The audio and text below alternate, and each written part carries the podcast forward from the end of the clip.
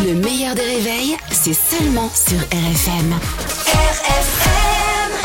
Limité à 80 avec Pascal Atenza sur On RFM. ne là peut pas s'émouvoir avec Pascal Atenza, c'est pas possible. Bonjour Pascal. Bonjour Albert, bonjour Caroline. Salut Pascal, on est là pour se marrer. Exactement. On commence avec une première info politique qui lance la présidentielle. Oui, euh, Xavier Bertrand, le président de la région Hauts-de-France, que les habitants du Nord ne voulaient pas voir pendant les inondations parce qu'ils avaient peur que s'il faisait une bombe, il y ait une deuxième vague.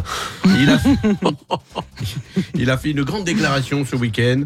Je cite, j'ai l'intention de me présenter à la présidentielle et ça tombe bien puisque nous aussi on a l'intention de ne pas voter pour Xavier Bertrand à la présidentielle. Retour à Paris, les Parisiens ont voté pour le triplement du prix du stationnement pour les SUV. Alors c'est un petit oui, euh, parce qu'il n'y a eu que 78 000 Parisiens qui ont voté, les autres Parisiens étaient à Deauville, un SUV. Alors, si vous avez un SUV, vous paierez 225 euros les 6 heures de stationnement. C'est le prix d'un studio Ouais. à Paris. c'est pas une vanne, euh, non, c'est pas une vanne. Ça, pour le coup. 225 euros les 6 heures, c'est le prix d'un studio à Paris. Enfin, t'as quand même plus de place dans les SUV quand même. hein. On enchaîne avec l'Espagne en colère contre Ségolène Royal. Non, pas elle, pas elle. En espagnol, pas elle pas elle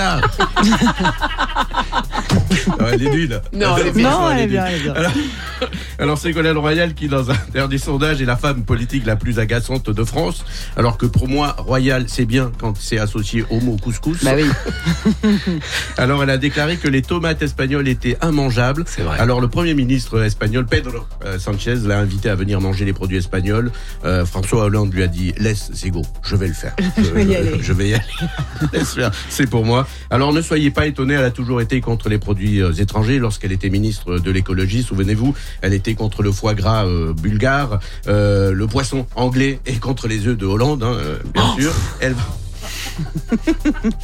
Non, on la garde aussi. bio. Élevée en plein air. Ah ouais, fait en plein air.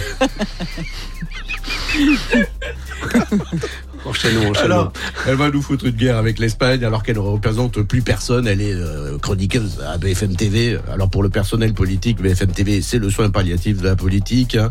Après BFM, il te reste Mass Singer ou Bonjour, la matinale de TF1. Le pauvre euh, Bruce Toussaint, il y a tellement personne qui regarde que la famille de Bruce Toussaint a lancé une alerte enlèvement pour disparition inquiétante. Et enfin, 150 passagers d'un bateau de croisière confinés après une épidémie de gastro, sympa, vomissement et diarrhée. Les écolos très en colère déjà qui sont contre ces gros paquebots euh, qui polluent. Et maintenant, c'est qui qui va ramasser les boulettes hein, sur la plage Oh, C'est sorti. Donc, euh, belle croisière euh, qui se finit dans le vomi et la diarrhée. Je crois que c'est le moment de ressortir la phrase de Gabriel Attal. Tu salis, tu nettoies. c'est ça. Bravo Pascal. Pascal Atenza sur RFM tous les matins à 8h15. Le replay en vidéo sur le Facebook du meilleur des réveils ou alors en podcast. Et si vous voulez télécharger, c'est possible et c'est gratuit. Le meilleur des réveils avec Albert Spano et Caroline Turbide de 6h à 9h30 sur RFM. RFM